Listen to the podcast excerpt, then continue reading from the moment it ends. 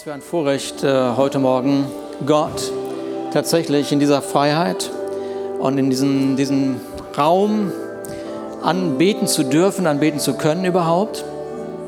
Ich hatte das vor einigen Wochen in einem Sonntag-Gottesdienst, äh, vielleicht war es sogar letzte Woche, erzählt. Ähm, hier gibt es eine Person in meinem Leben, die kommt äh, schon seit acht Jahren jedes Jahr zu mir, um ein sogenanntes Weihnachtsgespräch mit mir zu führen. Das ist äh, ganz nett, ich mag das sehr gerne. Ähm, kommt also zu mir und sagt, Ruben, wir müssen unser Weihnachtsgespräch führen und dann setzt er sich neben mich und dann... Und es gibt, äh, es gibt bei solchen Gesprächen gibt es, äh, die ich ganz oft führe, solche Weihnachtsgespräche, die können auch mitten im Jahr sein. Ähm, Ihr dürft gerne versuchen, Platz zu nehmen, während ich versuche, die Geschichte zu erzählen. ähm, gibt es so drei Reaktionen. Die eine Reaktion, ich sage immer äh, äh, so liebvoll, so eine tolerante Anti-Haltung. Ich weiß nicht, ob das, ob das überhaupt ob das, das gibt, aber ähm, man ist erstmal richtig, richtig tolerant, so weil man ja heutzutage tolerant ist sowieso. Man ist ja tolerant zu allem, was, was so ist. Aber sobald du ähm, sagst, dass du, an, dass du wirklich an Gott glaubst, dann kippt die Toleranz in so eine Anti-Haltung. Und du hast gar nichts gemacht. Du hast einfach nur berichtet, ich glaube an Gott. Und plötzlich, plötzlich ändert sich was. Äh, spannende Momente, ich genieße diese Momente, weil es für mich immer so eine äh, Personenstudie ist. Äh, der zweite äh, Mensch reagiert so, dass er dir wirklich zuhört weil er irgendwie, irgendwie an so einem Moment in seinem Leben ist und grundsätzlich ein, ein, ein, ein mitdenkender Mensch, der, der, der, der so überlegt, okay, wo stehe ich eigentlich gerade, wo hat mich mein Leben hingeführt, meine Entscheidung hingeführt und so. Und er ist wirklich interessiert, möchte wissen, was hast du in deinem Leben erlebt, dass du so und so lebst und dann kann man ein richtig nettes Gespräch kommen und man kommt einfach insgesamt auch weiter. Man lernt sich kennen, man lernt auch Weltanschauung kennen oder man lernt Wahrnehmung kennen und irgendwie ist das richtig nett weil, weil grundsätzlich liebe ich es auch, zu lernen, einfach wahrzunehmen, wie kommt ein Mensch zu einer Entscheidung, die ihn da oder dahin geführt hat. Ja. So, und ähm, dann gibt es diejenigen, und das sind äh, die meisten so, die wollen einem im Laufe des Gesprächs einen Gefallen tun. So, und das ist auch ganz nett, weil, weil, weil, weil die sagen dir dann irgendwann, also ja, meine Oma glaubt auch an Gott. So, und dann hat man sozusagen ein Gegenüber gefunden, nämlich die Oma oder so, ja, also sich sehr, aber die Oma oder meine Tante glaubt auch an Gott oder eine Freundin von mir oder einer erzählt mir, ja, ich war auch mal in einem Gottesdienst, ich glaube, das war eine Trauung oder so äh, und dann, ja, also es war gut so. so und solche Gespräche gehen dann auch, das ist auch ganz, finde ich auch ganz nett immer dass man dann äh, plötzlich so eine tolerante Person hat, die einen versteht. Ja, dass es mehr Leute gibt, die an Gott glauben. Ja, cool. Also das erlebt, erlebt man so. Und dieser, das habe ich dann erzählt, der sagt also, ich brauche mal wieder mein Weihnachtsgespräch. Und äh, dann haben wir erstmal alles durch, natürlich die Arbeit, die Familie, die Ehe äh, und alles so. Und dann war dieses Ich tue dir jetzt einen Gefallen, Ruben, Moment äh, Heiligabend gehe ich auch in den Gottesdienst. Klasse, das freut mich. So.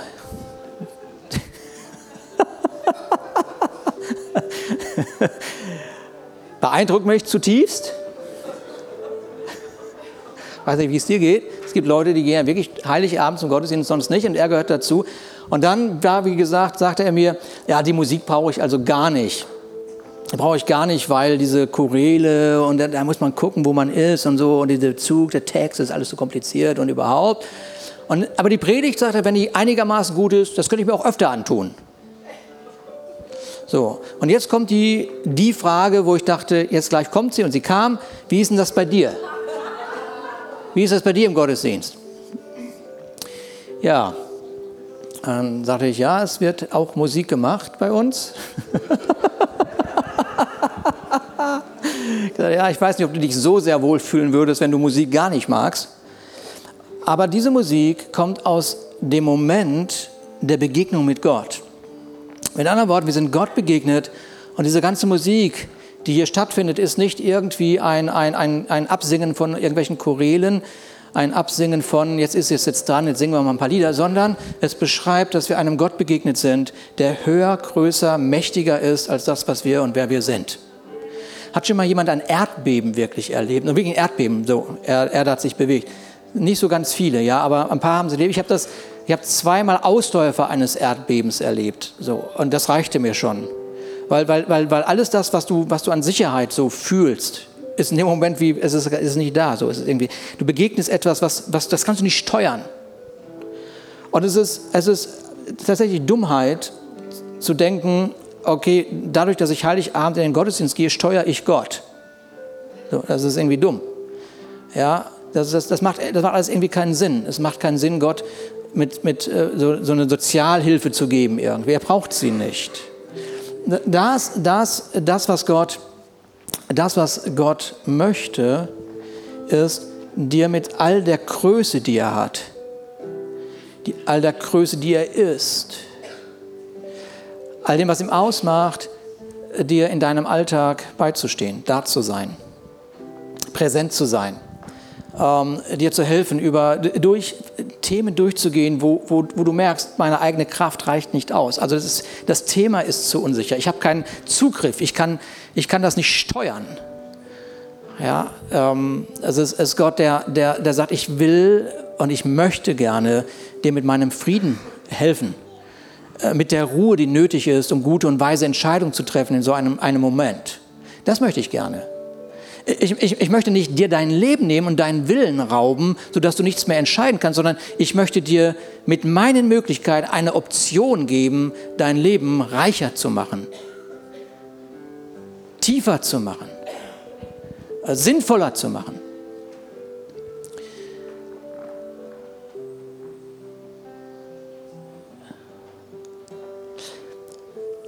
Es ist in diesen vielen Gesprächen, die ich dieses Jahr geführt habe mit Menschen, die, die, die, die, ähm, die mehr oder weniger an Gott glauben, so, haben mir recht gegeben, wenn ich gesagt habe, okay, wenn, wenn du nur glaubst, es gibt einen Gott, ohne dass du eine Vorstellung hast, wie Gott ist. Es ist einfach unlogisch, es macht keinen Sinn, dass du sagst, ich, ich glaube irgendwie an Gott, irgendwas gibt es da, ohne dass du über eine Konsequenz dessen nachdenkst. Es ist, äh, das, das, ist nicht so wirklich sinnvoll. Äh, nur, nur wenn du eine Ahnung davon hast, dass es muss irgendwie etwas geben, was höher ist, größer ist, mächtiger ist als das, was wir Menschen so sind, in dem Augenblick macht es Sinn, in Ruhe nachzudenken und einmal das Leben ein bisschen zu ordnen und zu sagen, okay, äh, gut, ähm, ich bin nicht das Maß aller Dinge, ähm, fühlt sich aber alles noch so weit weg an. Und jetzt kommt dieser, dieser berühmte Satz, den auch jeder Mensch kennt, der auch die Bibel nicht kennt und so. Der sagt, sucht, so werdet ihr finden. Kennt, wer, wer, kennt diesen Satz? Sucht, so werdet ihr finden. Sind alle hier. Ich wollte ja nicht fragen, warum, aber sucht, so werdet ihr finden. Das ist genau das, ist damit gemeint. Du musst nicht wissen, wie Gott ist, wer Gott ist. Es reicht aus, dass du so ein Stück weit denkst, es gibt irgendwie Gott und sagst, okay, jetzt mache ich, jetzt, jetzt mache ich mich auf die Suche. Und es ist dieser Gott, der, sobald sein Name erwähnt wird, ganz aufgeregt ist und sagt, okay, da hat mich jemand erwähnt und ich bin da und ich werde ihm begegnen. Es gibt im Neuen Testament so eine Geschichte, die nennt sich der verlorene Sohn. Da wird so ein Bild gezeichnet, dass dieser Vater, der in diesem, dieser Geschichte Gott ist, so an der Tür steht mit einer, einer Erwartungshaltung, dass sein Sohn nach Hause kommt und dann äh, gibt es äh, dieses Bild, oder wird die Bildgeschichte weitererzählt, wie der Sohn von Weitem kommt und er, er, er, er, äh, er, er, das heißt es, er hebt sein Obergewand hoch, die hat so Gewänder und rennt seinem Sohn entgegen. Das ist der einzige Moment in der Bibel, wo ein Bild beschrieben wird, wie Gott rennt. Ja. Aber das ist genau das, was stattfindet, sobald du sagst, es gibt einen Gott, ich weiß nicht wie, und ich mache mich mal auf und schau mal, was passiert. Gott rennt dir entgegen. Gott rennt dir entgegen. Äh, es gibt hier in diesem Haus zu viele Geschichten, als äh, dass ich äh, das leugnen würde. Es geht nicht mehr. Es gibt zu viele Menschen, die mir genau das bestätigen, was ich gerade gesagt habe. Irgendwie habe ich an Gott geglaubt und er ist mir entgegengekommen und hat etwas Wunderbares in meiner Ehe, in meinem Single-Dasein, in meiner Familie, auf meiner Arbeitsstelle und sonst wo bewirkt.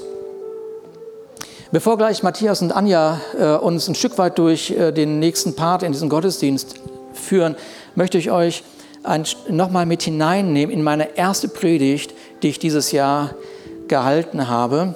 Und äh, ich war echt versucht, die, die ganze Predigt nochmal anzuhalten, äh, weil, weil ich habe irgendwie gemerkt, irgendwie hat, hat die uns das ganze Jahr begleitet. Und es ist auch so eine Geschichte, die wir gerade von den Kindern erzählt bekommen und vorgespielt bekommen haben.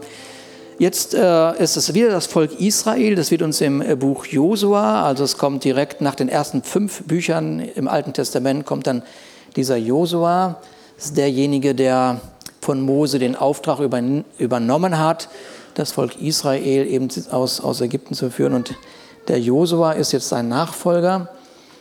Ähm, und der hat das, hat das Vorrecht, jetzt das Volk Israel tatsächlich in dieses verheißene Land zu führen, also in das, was Gott versprochen hat. Jetzt ist es wirklich soweit. Also jetzt, jetzt haben sie auch alles durch. Sie, sie haben 40 Jahre Wüstenwanderung hinter sich, eine Menge gelernt. Und jetzt, jetzt ist wirklich soweit. Jetzt sollen sie in dieses verheißene Land hineingehen. Und jetzt müsst ihr euch das auch wieder so vorstellen, wie vorhin äh, die Martina das gesagt hat, so vorstellen, man, man, man, steht, also man sieht schon dass man dahin möchte. Man, man hat das Ziel vor Augen. Man, man, es ist ein, ein, klar, was man zu tun hat. Man muss jetzt noch einen Schritt gehen. Das ist überhaupt kein Problem, eigentlich kein Problem, diesen einen Schritt. Aber zwischen hier und dort ist es etwas, was, was es zu überwinden gilt. Ich kann das nicht aus eigener Kraft tun. Ich, irgendwas muss jetzt noch passieren. Es, äußere Umstände müssen sich irgendwie verändern, damit ich äh, einfach dort hineingehen kann. Und bei, bei diesem Volk war das so, dass wieder mal ein, ein Fluss dazwischen stand, nämlich der Jordan. Der war da und äh, es galt nun, mit Millionen von Menschen da durchzugehen. Und wie, wie soll das geschehen? Wie soll das geschehen? Und jetzt, jetzt, äh, äh, und jetzt ist immer die, gleiche, immer die gleiche Sache, glaub es oder glaub es nicht. Mir persönlich, ehrlicherweise, sind, ist der Unglaube von Menschen, es interessiert mich nicht, weil ich zu viel erlebt habe. Ja. Glaub es oder glaub es nicht. Es gibt in unserem Leben diese Momente, wo du, wo du weißt, was du brauchst, wo du weißt, was eigentlich richtig ist, aber du, du kommst nicht dorthin. Das nennt man, ich brauche jetzt ein Wunder. Äh, ich brauche jetzt irgendwie Einflüsse von wo auch immer, die mir helfen. Ähm, Grundsätzlich glaube ich nicht, dass Gott das ursprünglich wollte, dass Menschen von Wunder zu Wunder gehen müssen. Das ist so meine persönliche Meinung. Weil, weil wenn, wenn, du ein Wunder in deinem Leben brauchst, wie auch immer es lautet, und es kann diese, diese kleinen Wunder sein oder dieses große Wunder, es ist egal, es heißt nur, es beschreibt nur deine Unfähigkeit, dich selber dahin zu führen. Das, das ist das. Ich brauche ein Wunder, okay, ich kann es aus eigener Kraft nicht, ich brauche jetzt irgendwie jemanden.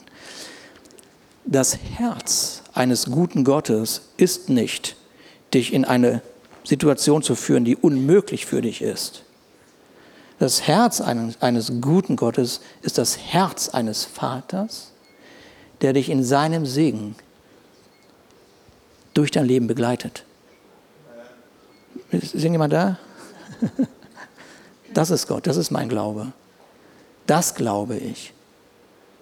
Und das glaube ich auch für nächstes Jahr, dass dieser Vater viel mehr daran gelegen ist, diesem Vater viel mehr daran gelegen ist, dich zu begleiten mit seinem Segen, als so ein Strohhalm zu sein, an den du dich erinnerst, wenn mal wieder deine eigene Kraft nicht reicht. Und nun steht dieses Volk da und dann sagt Gott, glaub es oder glaub es nicht, okay, pass auf Leute, Sobald die Leiter des Volkes den ersten Schritt in dieses Wasser tun, wird sich das teilen und dann, und dann kannst du, dann könnt ihr einfach durchgehen. Dann geht ihr einfach durch. Das heißt, das heißt, hier haben wir ein Bild von einer Leiterschaft, hier haben wir ein Bild von Menschen, die den Mut haben, erste Schritte zu gehen. Weil Gott ihnen sagt, geh los, gehen Sie im Glauben. Das ist auch eine Botschaft für irgendjemand hier heute. Es gibt einen Gott. Und manchmal möchte man, dass Gott erstmal eine Vorleistung tut.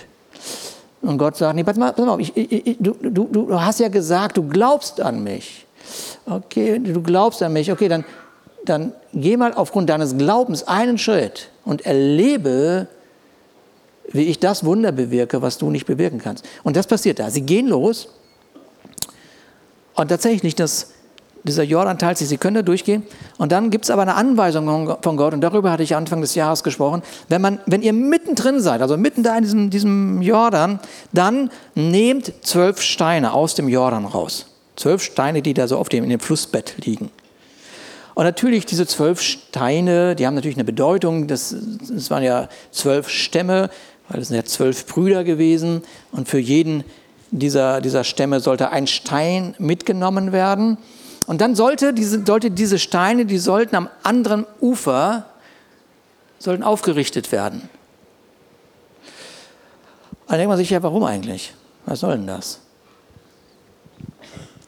Und dann sagt Gott folgendes, also nimm diese Steine, bau andere, auf der anderen Seite, bau einen Altar, also bau mit diesen zwölf Steinen etwas auf und und du sollst mit deinen Kindern, du sollst mit der nächsten Generation, jedes Mal, wenn du an diesen Steinen vorbeigehst, ihnen erzählen, wer ich bin.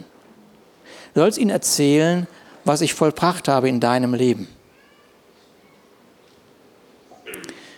Und es ist, dass sie, dass sie also mitten in diesem Jordan, mitten in diesem Geschehen, mitten in diesem Wunder innehalten sollten, Steine nehmen und mit und weitergehen sollten.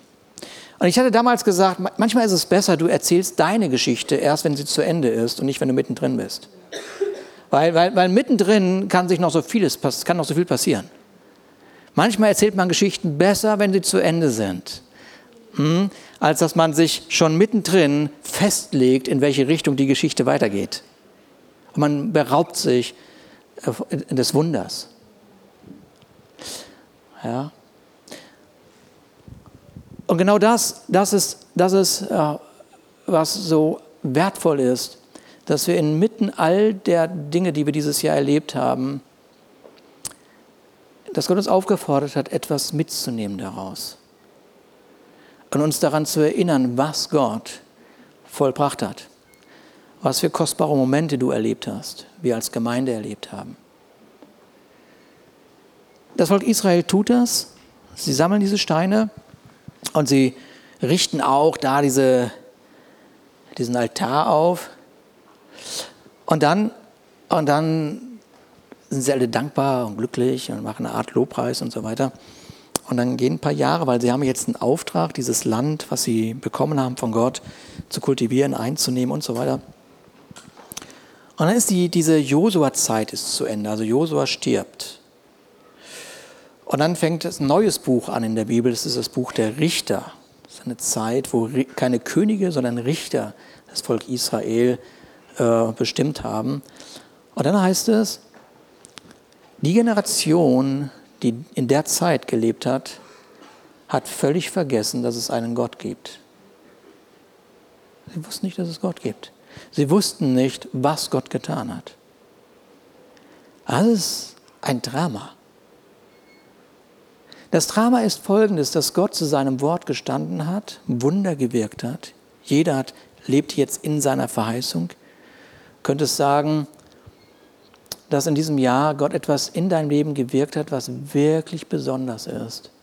Vielleicht dich bewahrt hat, vielleicht deine Ehe gerettet hat, vielleicht dein Leben, vielleicht bist du geheilt worden sogar dieses Jahr. Und ähm, und du das nach einem Jahr einfach vergisst.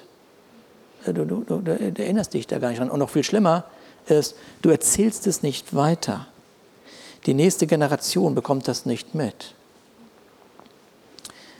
Ähm, dieses Nicht-Erzählen, dass es einen Gott gibt, dieses Nicht-Erzählen, dass, dass Gott Wunder gewirkt hat, die das Leben dermaßen beeinflusst hat, hat zur Folge gehabt, dass dieses Volk Israel 400 und knapp 50 Jahre, 450 Jahre in einem desolaten Zustand gelebt hat.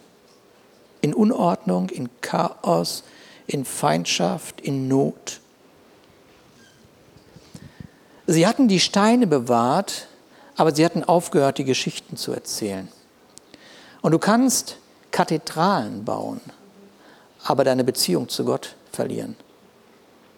Du kannst alle Steine haben, die zu einem christlichen Leben dazugehören, aber wenn du deine Rettung nicht mehr feierst, bedeutet das auch, dass du sie nicht mehr erzählst und dass du den Wert der Geschichte, nämlich deiner Geschichte, nicht mehr achtest.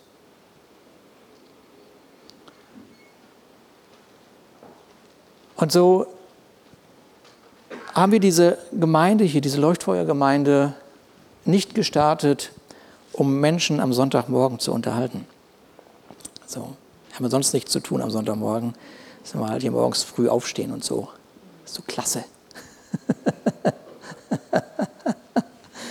und wir, wir haben auch überhaupt kein Interesse daran, irgendwelche Anekdoten zu erzählen. Ja.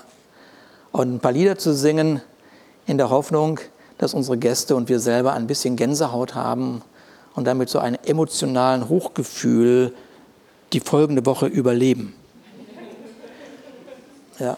Von dieser Art Menschen gibt es genug. Davon gibt es genug. Spinner, Märchenerzähler, möchte gern Propheten und so weiter. Davon gibt es genug. Wir wissen um die Ewigkeit eines jeden Menschen. Wir wissen um die Ewigkeit eines jeden Menschen. Deshalb feiern wir hier jeden Sonntag Gott. Deshalb sind wir berührt von dem, was wir erlebt haben in unserem Leben, sind berührt, wie Gott ist, wer Gott ist. Und deshalb sind wir hier zusammen und feiern diesen Gott und die Familie, die Gott so sehr liebt. Und ich bin so sehr, sehr, sehr dankbar für jeden Moment, der in diesem Jahr hier, in diesem Haus und durch dieses Haus geschehen ist, über, über die Grenzen von Eutin hinaus, über, sogar über die Grenzen Deutschlands hinaus mittlerweile. Das ist schon sehr berührend und berührt einfach mein Herz, weil Gott zu seinem Wort steht. Das, was er uns vor vielen Jahren versprochen hat, verheißen hat, findet statt. Einer meiner Predigten war, ich bin mitten in meinem Traum. Es ist nicht der Traum, der mich bestimmt. Ich folge nicht irgendeinem Traum, ich folge Gott und der Traum folgt mir. Das ist das, was wir dieses Jahr erlebt haben. Matthias und Anja, kommt doch bitte nach vorne und übernimmt bitte diesen Moment.